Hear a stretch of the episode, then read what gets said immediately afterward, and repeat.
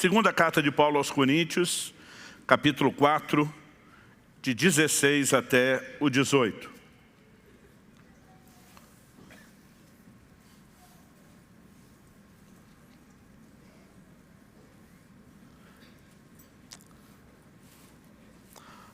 A palavra de Deus diz assim, por isso não desanimamos, pelo contrário, mesmo que o nosso homem exterior se corrompa, contudo, o nosso homem interior se renova de dia em dia.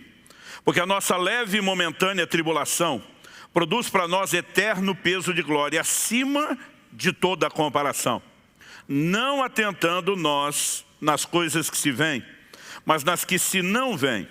Porque as que se veem são temporais, e as que se não veem são eternas. Meu Deus, suplicamos graça e favor do alto, a liderança, a ação e aplicação do Teu Espírito. Oramos, ó Deus, que a Tua palavra estimule não apenas a razão, o intelecto, ainda que seja necessário luz e entendimento nessa área, clamamos por mais do que isso. Clamamos por entendimento espiritual. Clamamos, ó Deus, que a Tua palavra desperte fé no coração de cada um de nós. Clamamos por uma manhã que não apenas nos instrua, mas que possa, de alguma forma, ó Deus, renovar, vivificar e despertar a medida de fé que o Senhor tem concedido a cada um. E desde já, nós queremos te agradecer tudo aquilo que o Senhor fará dentro de cada um de nós, em nome de Jesus. Amém. Amém. Bom, o apóstolo Paulo começa nesse versículo 16 fazendo uma afirmação para lá de ousada. Ele diz, por isso não desanimamos. Ser humano, ele tem uma estrutura emocional e como tal, está sujeito ao desânimo. A Bíblia fala, por exemplo, a respeito de Elias, que era homem semelhante a nós. Em outras palavras, farinha do mesmo saco. Né? Gente que oscilava nas suas emoções, porque essa é a estrutura natural do ser humano. Isso não significa, no entanto, que eu e você precisamos viver só dessa forma. Um dia um irmão me perguntou, mas pastor, é possível alguém chegar ao ponto de se tornar indesanimável? Falei, é o que Paulo está dizendo, não desanimamos. Isso não é algo automático, isso não é fruto apenas de acordar uma certa manhã sentindo que você foi contemplado pelos céus, né, com um favor especial, mas é fruto do entendimento, entendimento de princípios que regem o reino de Deus, é fruto de uma disposição e de uma escolha de andar nesses princípios que você compreende. Então, o apóstolo Paulo não só diz, não desanimamos, como ele diz, pelo contrário, o que é o contrário de desanimar? É permanecer animado, empolgado e encorajado. Por quê? Porque Paulo não tinha problemas, porque Paulo não tinha circunstâncias difíceis ou desanimadoras, não. Porque ele aprendeu a viver acima delas. Ele diz, mesmo que o nosso homem exterior se corrompa, contudo o nosso homem interior se renova de dia em dia. E diz do lado de fora há uma deterioração. A gente pode começar a respeito né, de considerar o envelhecimento. Alguém diz nós estamos morrendo aos poucos, a prestação. E diz, ainda que o homem exterior se corrompa, ou seja, que o quadro piore, e diz, o interior, contudo, se renova de dia em dia. Em outras palavras, ele está dizendo, eu não desanimo porque aprendi a não viver por aquilo que acontece do lado de fora, e sim pela realidade do lado de dentro. Então, eu quero enfatizar uma escolha. No verso 17 diz, porque nossa leve e momentânea tribulação produz para nós eterno peso de glória, acima de toda comparação. Quando ele trata a tribulação de leve, né, de momentânea, ele está dizendo que há uma glória que pesa muito mais. Ou seja, ele colocou os seus olhos numa outra direção, que fica evidente no verso 18. Quando ele diz, não atentando nós nas coisas que, que se vêm mas nas que se não vêm, porque as que se vêm são temporais, as que se não vêm são eternas.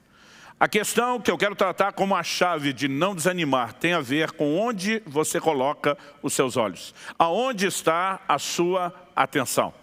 Essa palavra traduzida aqui, atentando, quando ele diz não atentando nós, do grego escopeu, ela significa não apenas olhar, mas ela tem o sentido de observar, de contemplar. É um olhar mais fixado. Uma das possíveis traduções é fixar os olhos. E foi assim que a NVI, a nova versão internacional, traduziu esse texto. Assim fixamos os olhos, não naquilo que se vê, mas no que não se vê. Pois o que se vê é transitório, é passageiro, mas o que não se vê é eterno. Há uma verdade por trás da afirmação do apóstolo Paulo, e isso tem tudo a ver com a questão de fé.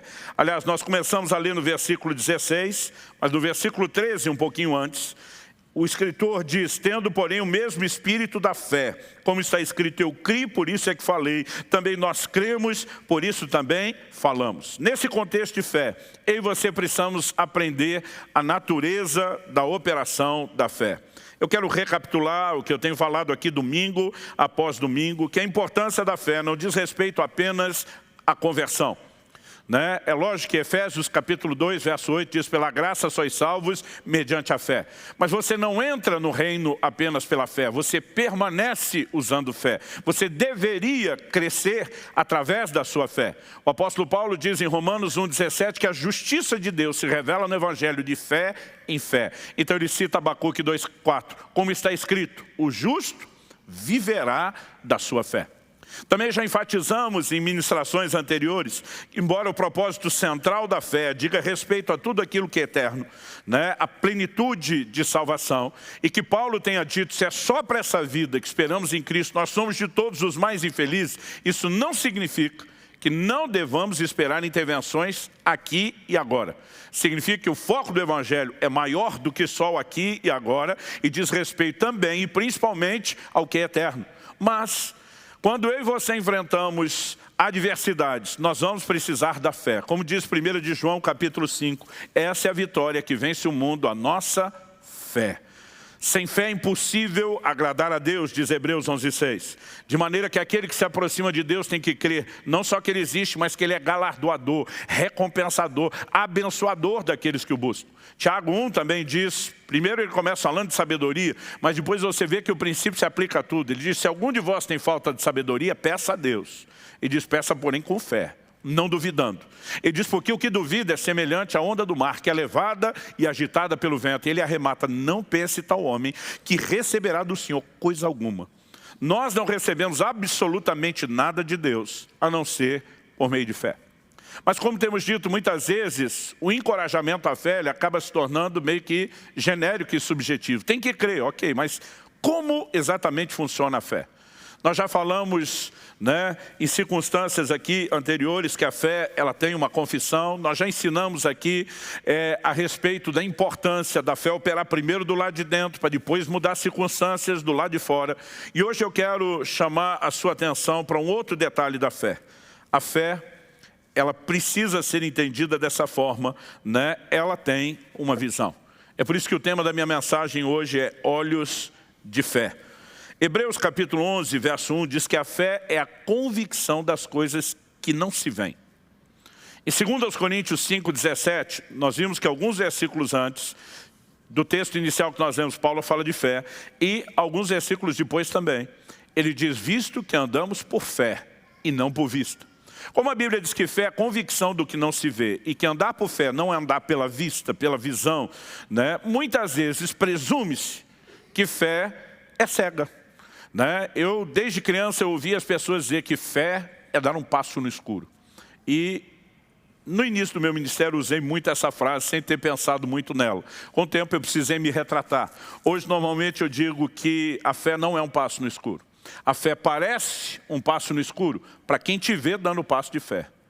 Mas quem está dando o passo de fé sabe exatamente aonde está pisando, porque a fé se firma na palavra de Deus e no compromisso que Deus tem com a sua palavra. Quem está entendendo, diga amém. Então, se por um lado nós precisamos entender que fé é convicção do que não se vê com os olhos naturais, por outro lado, eu e você precisamos entender que o fato da fé não se basear no que se vê com os olhos naturais não significa que ao desprezar essa visão, ela não tem a sua própria visão. Paulo está dizendo, não atentando nós nas coisas que se veem, porque a fé não é a convicção do que se vê, não é a convicção baseada nos sentidos, na leitura das circunstâncias. Ele diz que nós temos que atentar pôr o nosso foco, fixar os olhos, focar nossa atenção naquilo que não se vê. Se não se vê com os olhos naturais, como é que se vê? Com os olhos da fé. A fé tem a capacidade de enxergar aquilo que os olhos naturais não enxergam. A visão da fé transcende a visão dos olhos naturais. E isso é uma chave que eu e você precisamos entender. Quando Paulo fala de escolher onde vai prestar atenção, eu e você precisamos entender que a fé é uma escolha. Aonde eu e você vamos ajustar o nosso foco, determina aonde eu e você vamos acabar chegando. E quando ele fala sobre não atentar nas coisas que se veem, ele dá um, um, argumento muito claro. Ele diz porque elas são transitórias, são temporais, são sujeitas ao tempo. Em outras palavras, as circunstâncias mudam.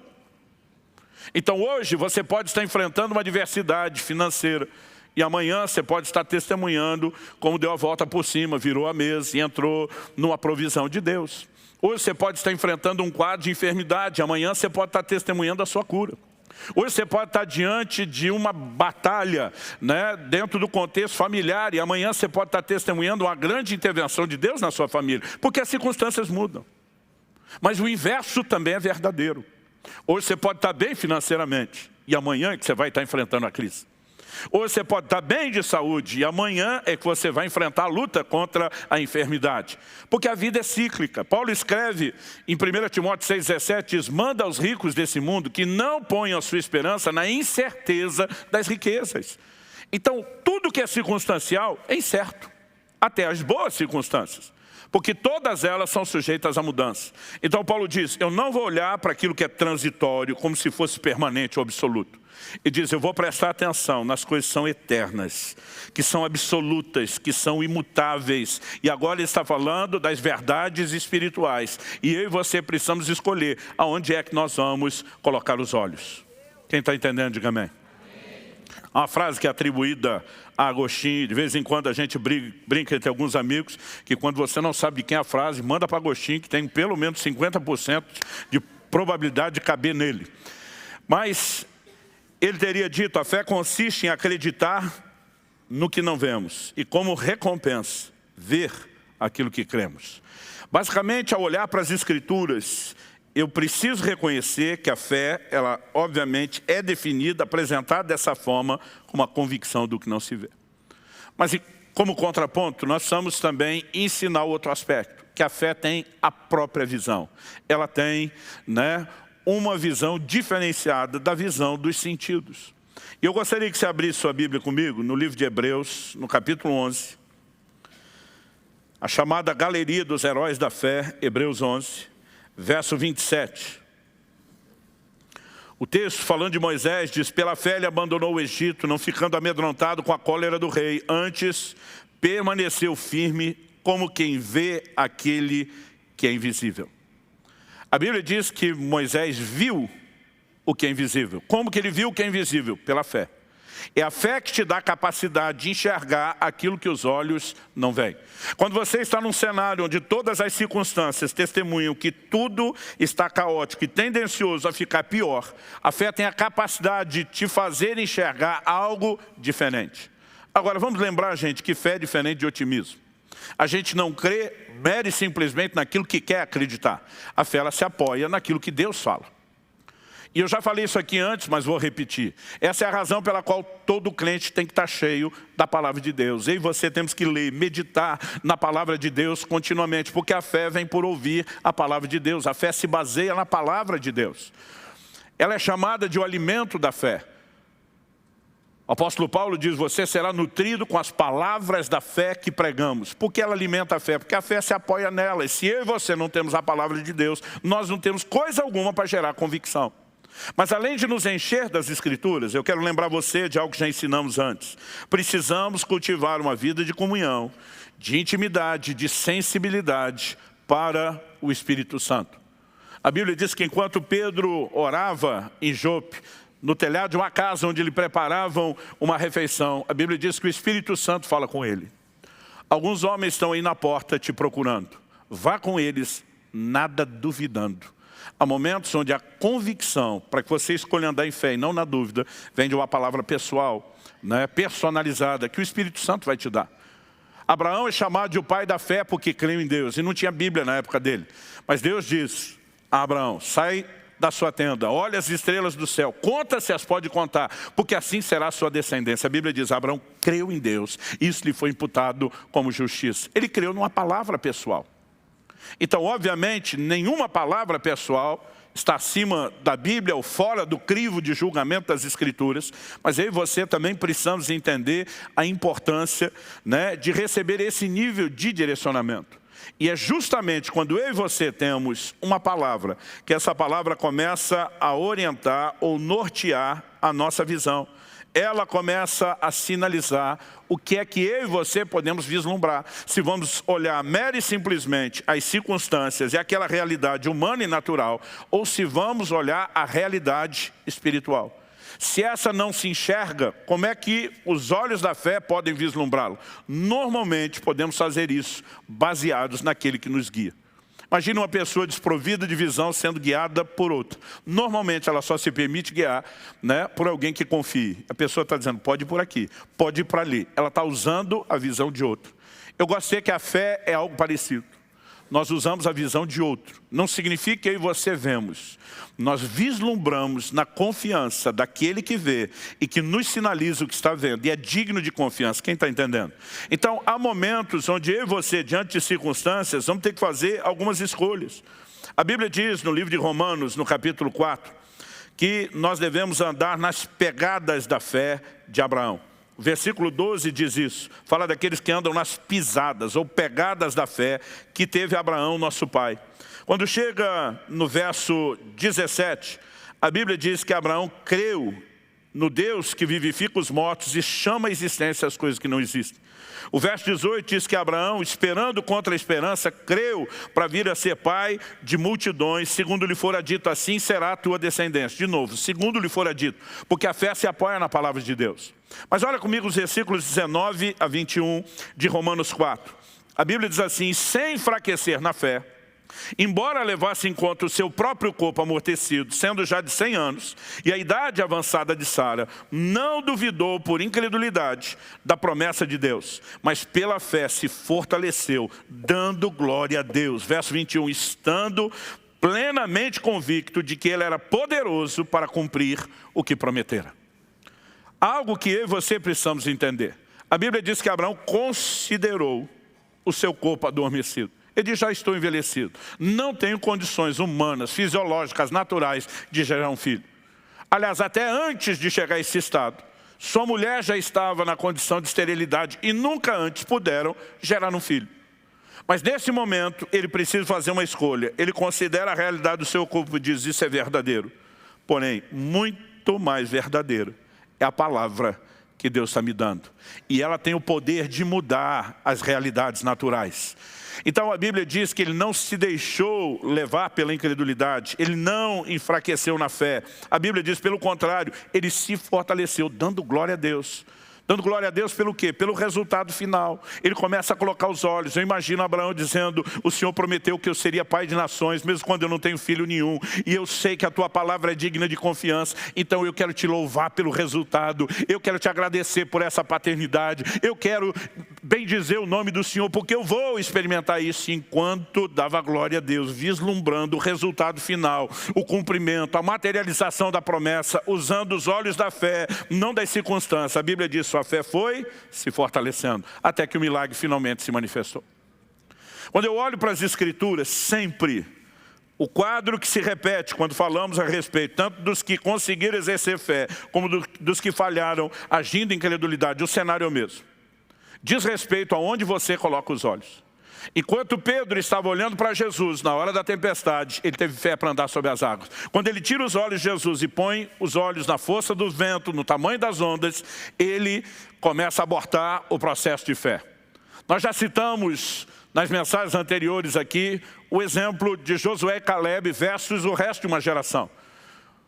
De uma geração que Hebreus 3,19 diz, não puderam entrar na terra prometida por causa da incredulidade. Como a Bíblia define incredulidade? Deus tinha dito, vou dar a vocês a terra.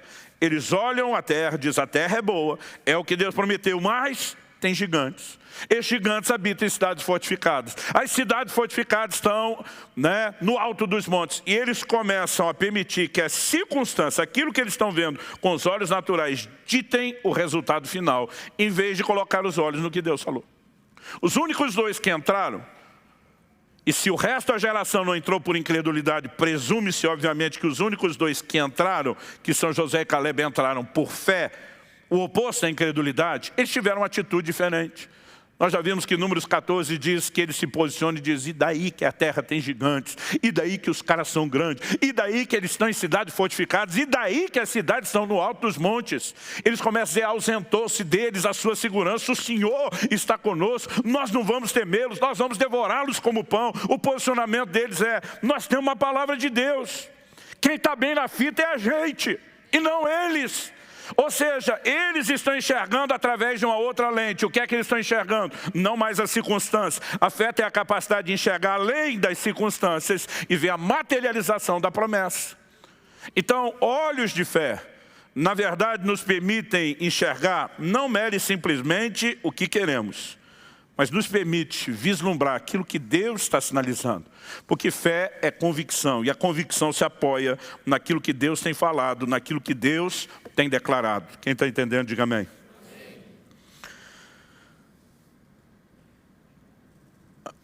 Se eu e você reconhecemos que a fé tem uma visão, nós vamos ter que escolher.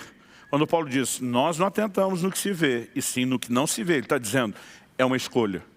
E é uma escolha que leva você a não desanimar. Você olha para Josué e Caleb, quando toda uma geração desanimou, esses dois não desanimaram. Porque o que desanima é a impossibilidade retratada nas circunstâncias. Mas quando ele diz, pelo contrário, o contrário está desanimado e animado, que é o que você encontra em Josué e Caleb, de onde vem esse ânimo? De onde vem essa disposição? Não é mero otimismo. Mas é gente que sabe que Deus tem um compromisso com a sua palavra, que Ele sustenta aquilo que Ele falou. Se eu e você entendemos isso, eu acredito que fica mais fácil entender como a fé opera, a partir de uma compreensão. Eu e você somos tanto seres naturais, como também somos seres espirituais. Jesus diz para Nicodemos, o que é nascido da carne é carne, o que é nascido do espírito é espírito. O novo nascimento é espiritual. Mas quando eu e você nascemos de novo, isso não significa que deixamos de viver num corpo.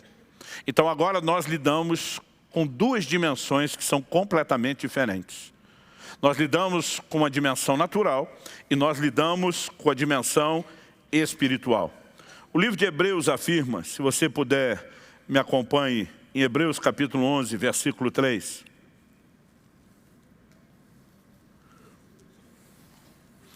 Eu vou ler na tradução brasileira, a Bíblia diz assim, pela fé entendemos que os mundos foram formados pela palavra de Deus, de modo que o visível não se tem feito das coisas que aparecem. A versão atualizada, ela declara o seguinte, de maneira que o visível veio a existir das coisas que não aparecem. Outras traduções né, dizem, de modo que aquilo que se vê como NVI não foi feito do que é visível. Onde eu quero chegar? A Almeida atualizada, assim como a nova Almeida, ela traduziu a expressão, entendemos que o universo foi formado pela palavra de Deus. A tradução brasileira que eu li antes diz que os mundos. Porque eu comecei por essa outra tradução que diz os mundos. Porque a palavra que foi traduzida como universo nessas versões não é cosmos, que normalmente no grego é a palavra usada para universo. É a palavra aion. E muitas vezes ela dá essa ideia de mundos, dimensões. Ele está dizendo de maneira que o que se vê, mundo natural, veio a existir a partir daquilo que não se vê, mundo espiritual. Então, eu e você precisamos entender que não apenas o que se vê, mas até aquilo que não se vê, tudo foi criado por Deus e por meio da sua palavra. Só que a Bíblia diz que o que se vê veio a existir a partir do que não se vê. Ou seja, o mundo invisível, aos olhos naturais, já existia antes do mundo visível ser criado. Portanto, eu e você precisamos entender que apesar dos nossos sentidos perceberem só esse mundo, isso não significa que o mundo invisível não seja real. Ele é tão real quanto, e se a gente tiver que criar alguma distinção que seja mais, porque o mundo visível veio existir a partir desse. Foi esse, o invisível, que deu origem ao mundo visível. Quando eu e você reconhecemos que há duas dimensões, e que eu e você somos seres que relacionamos com as duas, a próxima verdade a ser entendido é que cada dimensão, ela tem a sua própria realidade. Olha o que diz, segundo livro de Reis, capítulo 6. Eu vou ler do verso 15 ao 17, mas enquanto você abre aí a sua Bíblia para acompanhar a leitura, eu queria dar o pano de fundo. A Bíblia relata que o rei da Síria, que estava em guerra contra Israel, ele armou várias vezes emboscadas contra o rei de Israel e o seu exército. Mas a Bíblia diz que todas as vezes Eliseu ia advertir o rei de Israel, não passe por tal e tal lugar, porque o rei da Síria tem uma emboscada para você. O rei de Israel, além de evitar passar pelo lugar, mandava conferir e descobria que era verdade. Foram tantas emboscadas frustradas, a Bíblia diz que isso não aconteceu nenhuma nem duas, ou seja, várias vezes, que o rei da Síria reúne a sua cúpula militar para tentar descobrir quem é o delator, quem estava que vazando os planos. Os caras morrendo de medo da acusação de traição, falam para o rei da Síria, não, não meu senhor, é que lá em Israel tem um profeta que ele sabe as palavras que você fala no seu quarto de dormir. Ele é o cara que está estragando tudo. Aí o rei da Síria diz, o problema é um homem. Quem é o homem? É um tal de Eliseu. E diz, descubra onde está. A informação chega para o rei da Síria, está numa cidadezinha chamada Dotã. A Bíblia diz que o rei da Síria mandou um exército inteiro, não para conquistar a cidade, mas para prender Eliseu, para eliminar a ameaça. É esse o contexto que vai ser descrito agora. Verso 15. Tendo se levantado muito cedo o moço do homem de Deus e saído. Eis que tropas, cavalos e carros haviam cercado a cidade. Então o seu moço lhe disse, ai meu senhor, o que faremos? Eu fico na minha cabeça imaginando o garoto, o discípulo do profeta, levantando cedo para pegar o pãozinho na padaria. E quando ele sai, está tudo diferente de como a cidade estava quando adormeceu. Agora a cidade está sitiada, um exército cercou a cidade. Eu não sei se a essa altura o moço já sabe que o alvo é Eliseu e quem está com ele. Ou se ele imagina que o problema é de todos. Mas ele fica desesperado por aquilo que ele está vendo. Por uma realidade que é natural. E ele vem falar com Eliseu de um jeito muito parecido que muita gente nos procura quando vem pedir oração. Ah, e agora? O que é que nós vamos fazer? Olha o que diz o verso 16. Eliseu falando, ele respondeu, não temas, porque mais são os que estão conosco do que os que estão com eles. Não temas, lembra do que nós já falamos antes, que quase sempre na hora da fé, a Bíblia primeiro vai falar de você gerenciar as coisas do lado de dentro, antes de vivenciar resultados do lado de fora. Mas ele faz uma afirmação que na perspectiva humana, natural, não bate. Porque Eliseu diz, em maior número são os que estão conosco do que os que estão com eles. Eu imagino aquele garoto olhando para Eliseu, contando um, dois, dois, um, um, dois, dois, um, olhando e pensando, a matemática não fecha, não bate. Agora, Eliseu vê que esse menino está preso no natural. E ninguém que anda em fé pode estar preso aquilo que é natural. A oração de Eliseu, verso 17. Orou Eliseu e disse, Senhor, peço-te que lhe abras os olhos para que veja. A Bíblia diz, o Senhor abriu os olhos do moço. E ele viu que o monte estava cheio de cavalos e carros de fogo em redor de Eliseu. Meu amigo, ele vê o exército angelical e agora ele entende a declaração de Eliseu. Nós estamos em maior número, não por algo que se constate pela visão humana natural, mas pela percepção da realidade do mundo espiritual. Agora, porque eu e você convivemos com dois reinos, duas dimensões, o que é que nós temos que entender? Que nem sempre esses dois reinos estão apresentando a mesma realidade. Às vezes a realidade do natural está dizendo, você está lascado o negócio está feio, está caótico e vai piorar. Mas se você tem o entendimento do reino espiritual, você pode ter acesso a uma outra verdade. Isso não significa que o que está aqui não é verdadeiro, mas é verdadeiro numa dimensão. Isso que está do lado de cá no invisível também é verdadeiro em outra dimensão. Agora, qual a diferença entre essas duas verdades? Paulo diz, essas aqui são temporais, são sujeitas à mudança. Essas são eternas, são absolutas, são imutáveis. Ou seja, essa aqui nunca vai mudar do lado de cá, mas essa do lado de cá pode mudar a realidade visível. Então, isso é o que eu e você precisamos começar a entender sobre a fé. Ah, pastor, mas nem todos temos um Eliseu orando por nós para que Deus abra os nossos olhos. É verdade que nem todos temos um Eliseu, mas todos temos o mesmo Deus de Eliseu, que atende o mesmo tipo de oração para abrir o olho de quem não está enxergando. Sabe, muitas vezes não se trata de Deus fazer, se trata a gente enxergar o que já foi disponibilizado. A Bíblia diz a respeito de, de Agar, Quando ela está desesperada no deserto, imaginando que ela e o filho vão morrer de sede, que ela clamou ao Senhor, a Bíblia diz, Deus abriu os olhos de Agar e ela viu uma fonte. A Bíblia não diz que Deus abriu a fonte, Deus abriu os olhos. Muitas vezes a provisão já está à minha e à sua frente, o que nós precisamos é enxergar. Porque quem atenta só naquilo que o olho natural está vendo, ele vai ser guiado por aquilo que ele está enxergando. Mas quem consegue enxergar o que o olho natural não vê, e aqui eu e você precisamos do quê?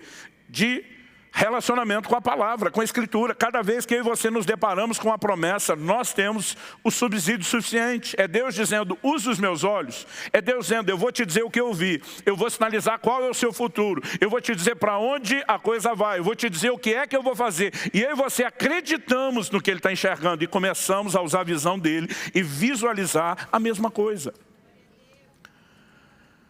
Se eu e você começamos a entender esse tipo de de verdade que guia a fé, que a fé, ela na verdade vai nos levar a lidar com dois reinos, duas realidades. Então nós vamos entender, deixa eu tentar ilustrar isso, usando a linguagem mais contemporânea. Vamos apelar para os filmes de ficção científica. Tenta imaginar que a fé é uma espécie de portal entre os dois mundos, mundo natural e mundo espiritual. Então eu e você estamos diante de uma realidade. Isso aqui não é mentira. Eu às vezes vejo uns pregadores de fé empolgados e digo, essa enfermidade no seu corpo é mentira. Minha vontade de dizer mentira porque não é o seu corpo que está doendo. Está doendo de verdade, não é mentira. É uma realidade, mas é uma realidade transitória que pode ser mudada. E do lado de cá nós temos um outro nível de realidade que diz respeito à cura, à intervenção de Deus e à saúde. Essas não vão ser alteradas por aquelas, mas aquelas podem ser alteradas por essa. O que é que eu e você precisamos entender? Que quando nós nos recusamos a apenas olhar o que está aqui e começamos a visualizar o que está do lado de lá, nós temos a possibilidade de passar pelo portal, entrar na realidade do mundo espiritual, pegar essa verdade do lado de cá, voltar com ela pelo portal e sobrepô-la sobre a realidade do mundo natural. A fé permite a mudança de realidade, onde a coisa é transitória, não onde é absoluta. Ou seja, de repente, aquele moço que até então só estava pensando, agora o negócio deu ruim e deu ruim para valer. Ele deve ter ficado, é muito valente. Eu não sei realmente como ele ficou, mas eu imagino como eu ficaria se eu tivesse tido aquela visão do exército angelical. Eu acho que eu ia até provocar o exército. É, dá de livro, vem agora, vem agora. Porque quando você tem uma outra informação, meu amigo, a coisa é completamente diferente. Principalmente quando se trata de, de, de informação confiável. E a fé, ela precisa vislumbrar aquilo que Deus tem declarado. Em agosto de 2011, Kelly e eu fizemos uma viagem para para a Índia. Dois domingos atrás, o Naia da Missão Adora estava aqui. E ele tinha nos convidado né, para conhecer de perto o trabalho. Nós iríamos ministrar em várias das igrejas que eles tinham plantado estabelecido. Que ela iria me acompanhar, não apenas pelo tempo e o tamanho da viagem. Ela também né, havia se disposto a ajudar com a expertise dela na área de pedagogia, qualquer coisa que a escola lá precisasse. E a gente programou isso com o tempo. Mas à medida que foi chegando a data, eu lembro que eu comecei a vislumbrar a impossibilidade. A data que selecionamos, eu não tinha pensado nisso antes, em, em termos de logística e estratégia. Né? O mês de agosto pega o meio das férias de verão da Europa, por onde nós passaríamos para ir para lá né, com os voos. Ou seja, alta temporada, as passagens caras. Estamos falando de 11 anos atrás. Na época, minha passagem, a daquele junto, eram, para não dizer 8.500, era 8.496 reais. E eu lembro que a gente estava se aproximando, algo entre dois a um mês antes do evento, e o Nai me liga, e aí, você vem ou não vem? Falei, amigo, eu não sei se eu vou. Ele disse, por que não? Eu falei, cara, as passagens estão muito caras, eu não tenho recurso, a coisa não clareou até agora, eu acho melhor a gente deixar para mais para frente. E eu lembro de uma atitude dele que me provocou. Eu não sei dizer se mexeu com meus brios, se me irritou, o que foi que aconteceu, mas ele falou assim, meu amigo, se Deus falar para você não vir, Ótimo, obedeça a Ele, está na paz. Mas se Deus não está falando para você não vir, você vai se curvar diante de uma circunstância, você que é o cara que prega fé, que já viu tanto milagre. Ele disse, se você tiver uma palavra de Deus para não vir, não venha. Agora, se você não tiver, não seja covarde. Aí eu fui falar com Deus, com raiva dele.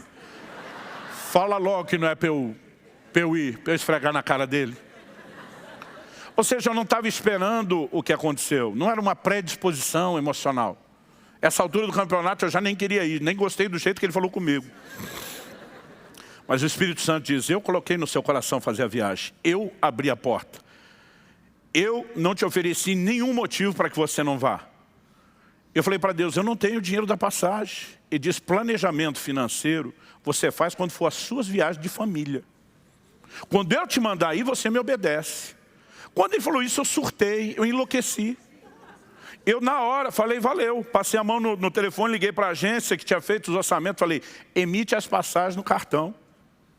Quer que parcela à vista? Manda para o vencimento. Falei Deus, agora o problema é seu. Eu falei, tem mais, eu não vou te ajudar. Eu falei, eu poderia ir num culto, abrir o projeto com a igreja, pedir ajuda. Eu sei que muitos irmãos nos ajudariam. Eu falei, agora eu não conto é para ninguém. Se eu puder, eu te dificulto e te atrapalho. Porque eu estava assim, enlouquecido por uma atitude de fé. Ainda lembro o dia que eu dei o telefonema. Uma sexta-feira 13. Eu estou tentando lembrar se era de junho ou julho. Era um pouco antes, a viagem seria em agosto. E eu lembro que uma semana depois, sexta-feira do dia 20, eu fui pregar numa outra cidade, num outro estado. No final do culto, um irmão me procura, falou, pastor, não sou dessa cidade, apesar de ser do estado. Eu vim algumas horas de distância, porque queria te ouvir pregar, te acompanho pela internet. Ele falou, enquanto eu estava agradecendo a Deus aqui pela sua vida, o seu ministério, tanto o Senhor me abençoou no culto, o Espírito Santo falou comigo que eu tenho que te ajudar numa viagem que o Senhor vai fazer. Ele falou, tem alguma viagem que o senhor vai fazer que precisa de ajuda? Eu falei, não precisa de ajuda nenhuma. Deus cuida de tudo o que Ele me manda fazer. Ele falou, pastor, ok, vamos mudar a palavra ajuda. O senhor vai fazer alguma viagem que a ajuda que Deus já providenciou ainda não chegou? Eu falei, tem uma.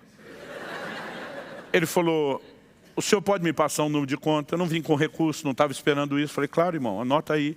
Passei o número de conta para ele, era sexta-noite. Preguei a sexta e o sábado, vim o sábado à noite, ministrei os cultos de domingo na igreja. Na segunda de manhã, meu hábito, antes do almoço, eu sempre gastava um tempo para organizar as finanças e abri, acessei a conta bancária, estou checando o extrato, a movimentação, e eu levei um susto. Porque havia entrado um crédito, uma transferência de R$ 8.490. Lembra que as passagens eram 8.496. Eu comecei a rir.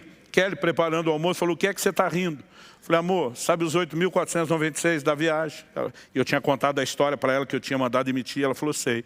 Falei, alguém fez uma transferência de 8.490. Nós só vamos pagar seis reais. Quando eu falo isso, meus, meus filhos estavam chegando da escola e o Israel, mais velho, ouviu. Falou, não pai, seis reais deixa comigo. Ele tirou dinheiro do lanche. Falou, eu oferto o senhor. Eu falei, filho, não faz isso. Oferta só cinco para o papai, deixa o papai pagar um, para dizer que eu tive alguma participação nessa viagem. E a gente estava brincando com isso. Né? Eu já tinha checado o, o, o, código do depósito que a agência era daquela cidade, daquela pessoa que não conhecia ninguém lá. Então imaginei que tinha sido aquela pessoa. A gente estava brincando ainda com o assunto, o telefone toque. Eu atendo, era o irmão que fez o depósito. Falou, pastor, desculpa te ligar, eu só queria saber, o senhor já checou a conta? Falei, já.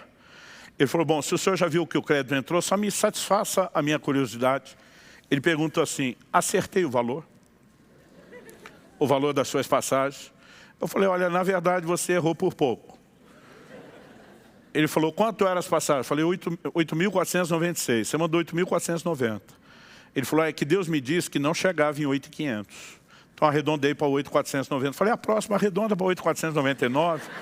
Aí tu não é. Estava só brincando com ele. Ele falou, pastor, o povo da cidade onde o senhor foi vender os livros deve ter te informado que alguém deixou 10 reais do troco de oferta. falei, informaram. Ele disse, fui eu. Minha margem de erro estava nos 10. Foi, na verdade, não arredondei para 8,499, arredondei para 8,500. Preferi que o senhor ficasse com a sobra do que faltasse alguma coisa. falei para meu filho, toma os 5 de volta.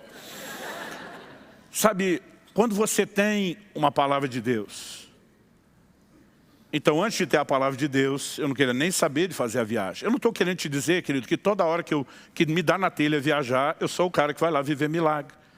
Eu orei 19 anos antes de Deus me dar a minha primeira ida a Israel. Eu dizia para Deus, me dê a viagem. Não me dê o dinheiro, me dê a viagem. Se o Senhor der o dinheiro, vai para missões. Então, dê a viagem. Mas não tinha pressa, não tinha um propósito, não tinha uma palavra. Dizer assim, em algum momento na vida, eu quero. E levou 19 anos para essa oração ser respondida. Mas quando Deus me diz, você vai nessa viagem que eu estou mandando, a conversa muda. Aí a fé, ela se apoia no quê? Numa palavra de Deus, no caráter confiável de Deus, se o que Ele falou está falado e é verdade, ponto final. Aí você para de enxergar apenas o que o mundo natural está dizendo. Você entra por esse portal, diz, então eu pego essa realidade do que o Senhor está falando e eu saio com esse recurso daqui para o lado de cá e eu vou mudar essa circunstância transpondo, fazendo com que aquela realidade que venha de lá, ela se sobressaia, prevaleça sobre a verdade que está do lado de cá. Quem está entendendo? Então, isso também não significa que quando eu e você escolhemos agir em fé, que tudo seja instantâneo. Essa experiência ela durou uma semana. E eu creio que ela tinha muito a ver com a natureza, o tempo da viagem e com o prazo de vencimento do meu cartão. Mas muitas vezes eu e você vamos vislumbrar outra realidade, vamos decidir crer nela e nem sempre essa transposição de uma verdade sobre a outra é tão rápido. Você vai ver gente na Bíblia, como o próprio Abraão, que é mencionado, né, agindo dessa forma, que levou anos até ver o cumprimento da promessa. Na verdade, eu acho interessante que em Josué, no capítulo 3, Deus dá uma orientação para quando eles vão atravessar o Jordão. Deus começa a anunciar a, a Josué o milagre que faria. E Deus diz em Josué capítulo 3, verso 8, Tu, pois, ordenarás aos sacerdotes que levam a arca da aliança, dizendo, ao chegares à borda das águas do Jordão, parareis aí. No verso 13, Deus diz, porque há de acontecer que, assim que a as plantas dos pés dos sacerdotes que levam a arca do Senhor, o Senhor de toda a terra, pousem nas águas do Jordão, serão elas cortadas, a saber, as que vêm de cima se amontoarão, o resto vai embora. Deus diz, assim que botar a planta, eu fico imaginando a ansiedade dos sacerdotes que estão indo à frente, temerosos não apenas pela sua vida, a Bíblia diz que era a época da cheia, o Jordão transbordava pelas ribanceiras, mas eles estão carregando o objeto mais importante que a nação tem, que representa a presença de Deus. Mas Deus disse, assim que botar o pé, e eles botaram o pé. E Deus, na hora que eles botaram o pé, cortou as águas. Mas sabe qual é o problema? Deus não cortou as águas na frente deles.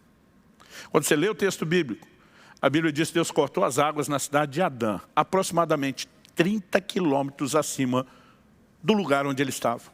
Foi lá que as águas se amontoaram. Ou seja, Deus cumpriu o que ele disse na hora, só que eles não viram. Eles botaram o pé. Deus disse que ia cortar mas a água ainda está aqui correndo. Nós não vimos nenhuma divisão.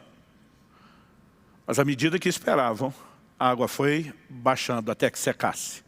Muitas vezes, essa transição da verdade do lado de cá para se transpor para o lado de cá não será instantânea. Mas eu e você precisamos escolher onde é que vamos atentar os olhos. Ou nós vamos fixar os olhos, ou nós vamos botar atenção. Se Deus falou que ia cortar, cortou. Isso eu não estou vendo não sou guiado por aquilo que vejo, visto que andamos por fé e não por vista. Se ele falou, está falado. Ele faz do jeito que quiser, eu só preciso acreditar no que ele falou, mais do que eu acredito no testemunho da vista dos olhos. Vamos mudar de exemplo bíblico. 1 Reis, capítulo 17, Elias está vivendo de sustento sobrenatural. Corvos trazem pão e carne pela manhã e também ao fim da tarde. Aí Deus fala para Elias assim, levanta-te, vá a Sarepta de Sidom, porque já ordenei a uma mulher viúva que te sustente. Já ordenei para mim, na conjugação passada, Deus está dizendo, está tudo combinado, ela inclusive está sabendo. Quando Elias chega lá, a mulher não está sabendo de nada. Porque já ordenei, é Deus está dizendo, eu dei a voz de comando, a realidade do reino espiritual já está pronta. Mas a mulher não sabe, o problema dela está desinformada, aqui está pronta. Já ordenei que ela sustente. Tanto que quando Elias encontra e vê que a mulher, além de não saber, não tem condições de sustentá-lo, o que, que ele entende? Então Deus primeiro vai fazer um milagre para ela, para depois o milagre dela transbordar para mim. Porque quem aprende a se mover por esse nível de realidade e não se dobra diante daquilo que os olhos né, naturais enxergam, usa os olhos de fé, consegue viver o sobrenatural. E eu e você vamos ter que lidar com circunstâncias assim o tempo todo. Mas Deus disse que ia fazer e não fez. Não, eu ainda não estou vendo o que Ele está fazendo. Mas se Ele falou que vai fazer, Ele está fazendo e ponto final. É uma escolha. Então Paulo está dizendo que a única forma de não desanimar diante das circunstâncias é não ser governado por elas. É ser governado por aquilo que Deus fala. Pastor, e quando não tem um versículo bíblico? Bom, não tem um versículo bíblico dizendo quando que eu tenho que fazer uma viagem missionária para a Índia. Em momentos como esse que eu e você precisamos de uma palavra específica do Espírito Santo. E é por isso que todo crente precisa desenvolver um relacionamento que envolva a sensibilidade, a orientação do Espírito Santo. Porque se você não tem isso, se você não ouve ele, você não tem material, não tem matéria-prima para a sua fé, que é convicção no que Deus diz. Mas muitas vezes não é que Deus não quer falar, é você que não ouve. Ou tem promessas que ele já falou, está tudo na Escritura. Mas eu e você não gastamos tempo para conhecer, para acessar e para alimentar o nosso coração. Nós não vamos ter a convicção que poderíamos ter se fôssemos crentes que estão gastando tempo com a palavra de Deus. Então é lógico que tudo começa com ter um bom depósito da palavra, um relacionamento de sensibilidade a Deus. Mas, na hora que eu e você acessarmos a palavra, nós vamos ter que fazer uma escolha. Com qual realidade eu fico? Em qual delas eu vou andar? Muitas vezes, eu e você estamos deixando de viver intervenções e manifestações maiores da parte de Deus. Não é porque Deus não quer agir. Assim como uma geração inteira ficou fora da terra prometida, não porque Deus não quisesse, Ele prometeu, Ele sinalizou, Ele falou tudo o que queria, mas eles simplesmente não creram. Agora, repito, a gente não fica escolhendo né, o tipo de coisa que vai acreditar só porque decidiu. Nós precisamos nos apoiar em algo que Deus fala. Quando Ele fala, Ele está dizendo, eu estou te revelando, eu estou abrindo seus olhos, como aconteceu com o moço de Eliseu, para que você veja a outra realidade. E a partir do momento que ele mostra, aí sim dá para ter olhos de fé. Olhos de fé não imaginam as circunstâncias que a gente quer ver. Olhos de fé enxergam o que Deus já revelou que é verdadeiro. Quem está entendendo, diga amém. E obviamente nenhum de nós começa tendo as experiências mais extraordinárias. A Bíblia fala a respeito de uma fé que cresce. Paulo escreve aos Tessalonicenses, diz, a vossa fé cresce sob maneira. Jesus repreendeu a pequena fé de alguns, mas elogiou uma grande fé de outros.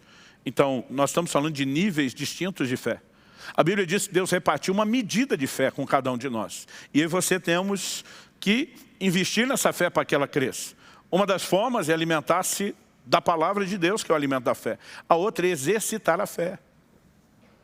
Em Lucas 17, quando Jesus fala a respeito de perdoar, não sete vezes, mas setenta vezes sete, apóstolo, os apóstolos dizem para o Senhor, aumenta-nos a fé, porque o perdão é um ato de fé.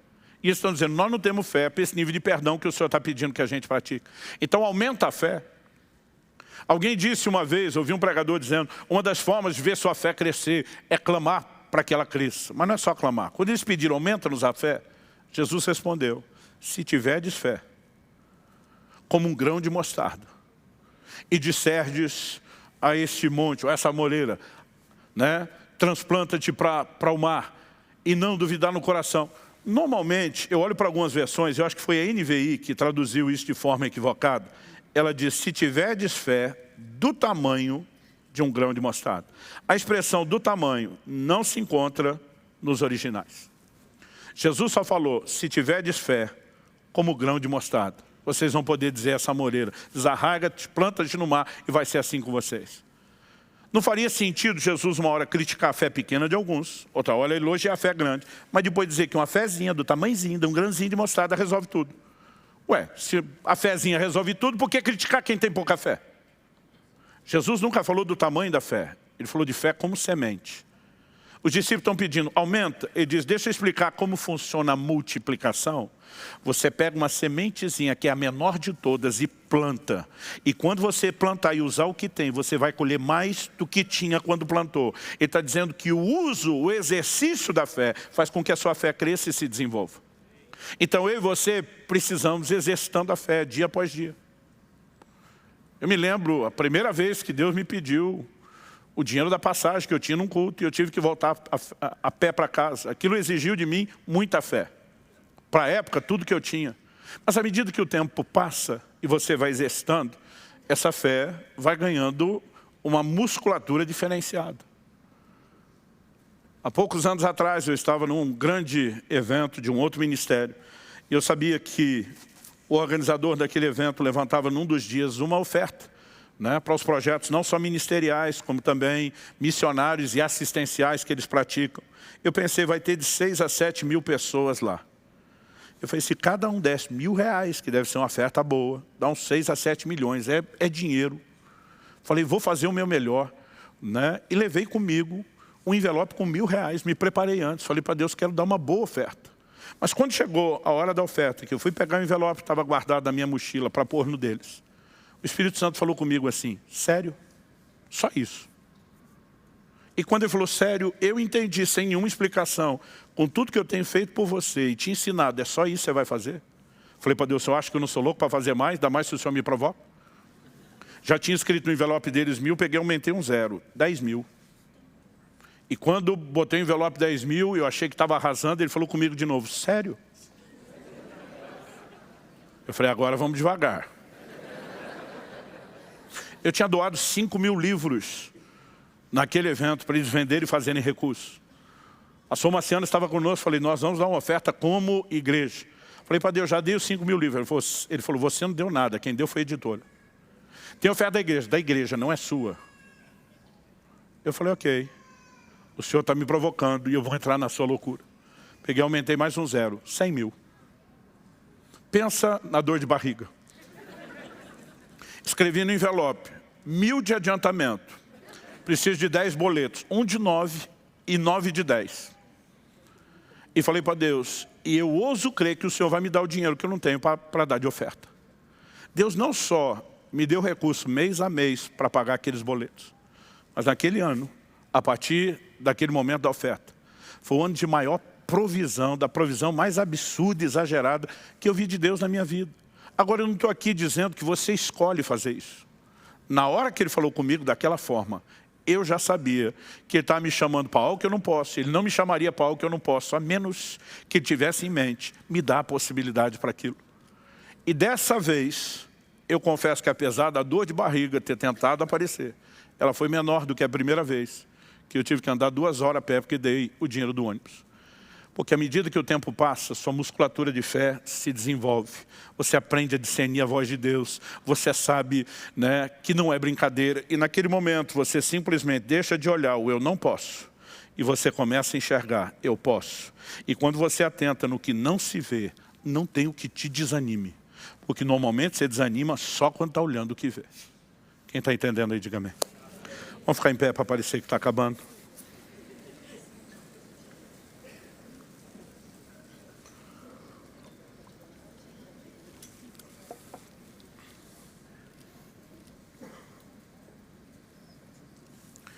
Eu prometi que durante todo o mês de junho eu ia pregar só sobre fé. Já é o terceiro e último domingo que eu falo sobre o assunto. Eu só não prometi que ia parar em junho. Então só Deus sabe se a gente não vai esticar isso um pouco mais. Mas eu sinto, por que, que eu compartilhei essa experiência da oferta? Naquele dia o Senhor falou ao meu coração e disse, muitas vezes você tem exercido fé apenas para sua provisão pessoal. Deus me disse, durante todos esses anos, operando milagres de provisão na sua vida pessoal, o meu interesse não é suprir só você, é treinar a sua fé, para que você, com a sua fé, coopere comigo para o avanço do meu reino. O Senhor me disse, se você não consegue crer na hora de ofertar no outro ministério, por que é que você ora para que as pessoas creem para ofertar no seu? Se você não consegue crer que o reino de Deus será movido de forma sobrenatural, por essas engrenagens que não são mera e unicamente natural. Como que você vai viver isso no próprio ministério? E eu comecei a perceber a partir de então que Deus não queria apenas que eu exercesse fé para que eu pudesse ter recursos. A razão pela qual Deus quer abençoar eu e você é porque a gente é para que a gente nunca pense só na gente. A Bíblia diz aquele que antes roubava, antes da conversão, agora trabalhe, fazendo com as mãos o que é justo para que tenha para si e para repartir com o necessitado. Deus quer dar mais do que eu e você precisamos para que a gente sempre possa cooperar com Ele para os interesses dEle. E à medida que a minha fé começou a se fortalecer entendendo esse chamado, eu comecei a experimentar recursos e provisão sobrenatural. E quando eu acho que já deu a cota de loucura, eu sinto que Ele vai me chamando para o próximo, e para o próximo, e para o próximo passo. E eu fico feliz não apenas por aquilo que eu e minha casa vivemos quando falamos de provisão, mas por tudo aquilo que nós podemos transbordar na vida de tanta gente, de tanto ministério. Mas é um exercício. Não adianta você ir um dia na academia e querer sair barombado. É um exercício. Isso vai requerer tempo, vai requerer paciência, continuidade, disciplina. Mas os músculos da fé vão começar a se fortalecer. E eu e você não apenas vamos poder viver os livramentos, as provisões, as intervenções, mas isso será parte de uma escola, para que a gente, movido por fé, coopere com Deus, para estabelecer o reino dEle nessa terra. O justo vive da fé. Toda a nossa relação com Deus depende de fé, mas o ministério, o avanço da igreja, tudo também depende da nossa fé. E se eu e você somos estimulados e aprendemos a usar a fé, nós vamos fazer muita diferença. Fale com Deus aí no seu lugar. Eu não sei o que você tem passado ou tem vivido. Mas se por um lado há uma escolha que eu e você temos que fazer de onde colocar os olhos, por outro lado, há um despertamento que vem de Deus. A Bíblia chama o Espírito Santo, o Espírito da fé. Peça ao Espírito Santo que possa te guiar dia após dia, que você possa ter sensibilidade para ouvir a voz e a liderança dEle, se você ainda não tem experimentado isso, que você de fato possa ser conduzido por Ele, matriculado nessa escola do Espírito, para entender a forma dele falar, nos guiar, nos dirigir. Peça a Deus que um novo interesse pela palavra, uma nova paixão possa ser despertada. Que tudo aquilo que tem distraído você possa perder o efeito ou o controle sobre a sua vida e que você possa ter um coração que se volte cada vez mais para a palavra. Ore por aquilo que Deus colocar no seu coração, mas muito mais do que orar apenas pela mudança de uma circunstância. Ore nesse momento para que Deus mude você. Que você tenha a capacidade de corresponder com a instrução bíblica e fazer as escolhas corretas para operar na fé da forma correta. Meu Deus, sua palavra foi anunciada. E sabemos que não é algo meramente natural, que apenas é recebido numa mente igualmente racional. Pai, nós oramos, ilumina os olhos do entendimento, traz compreensão espiritual, traz despertamento e estímulo à fé que só o Senhor e mais ninguém pode produzir. Nós clamamos em nome de Jesus. Estende a tua mão, fortalece meus irmãos e irmãs que a tua palavra cumpra o propósito pelo qual ela tem sido liberada, não apenas aqui e agora, mas a partir de agora. Nós oramos em nome de Jesus. Se você crê e concorda, diga amém. Se você recebe essa palavra, diga mais uma vez, eu recebo em nome de Jesus. Aleluia.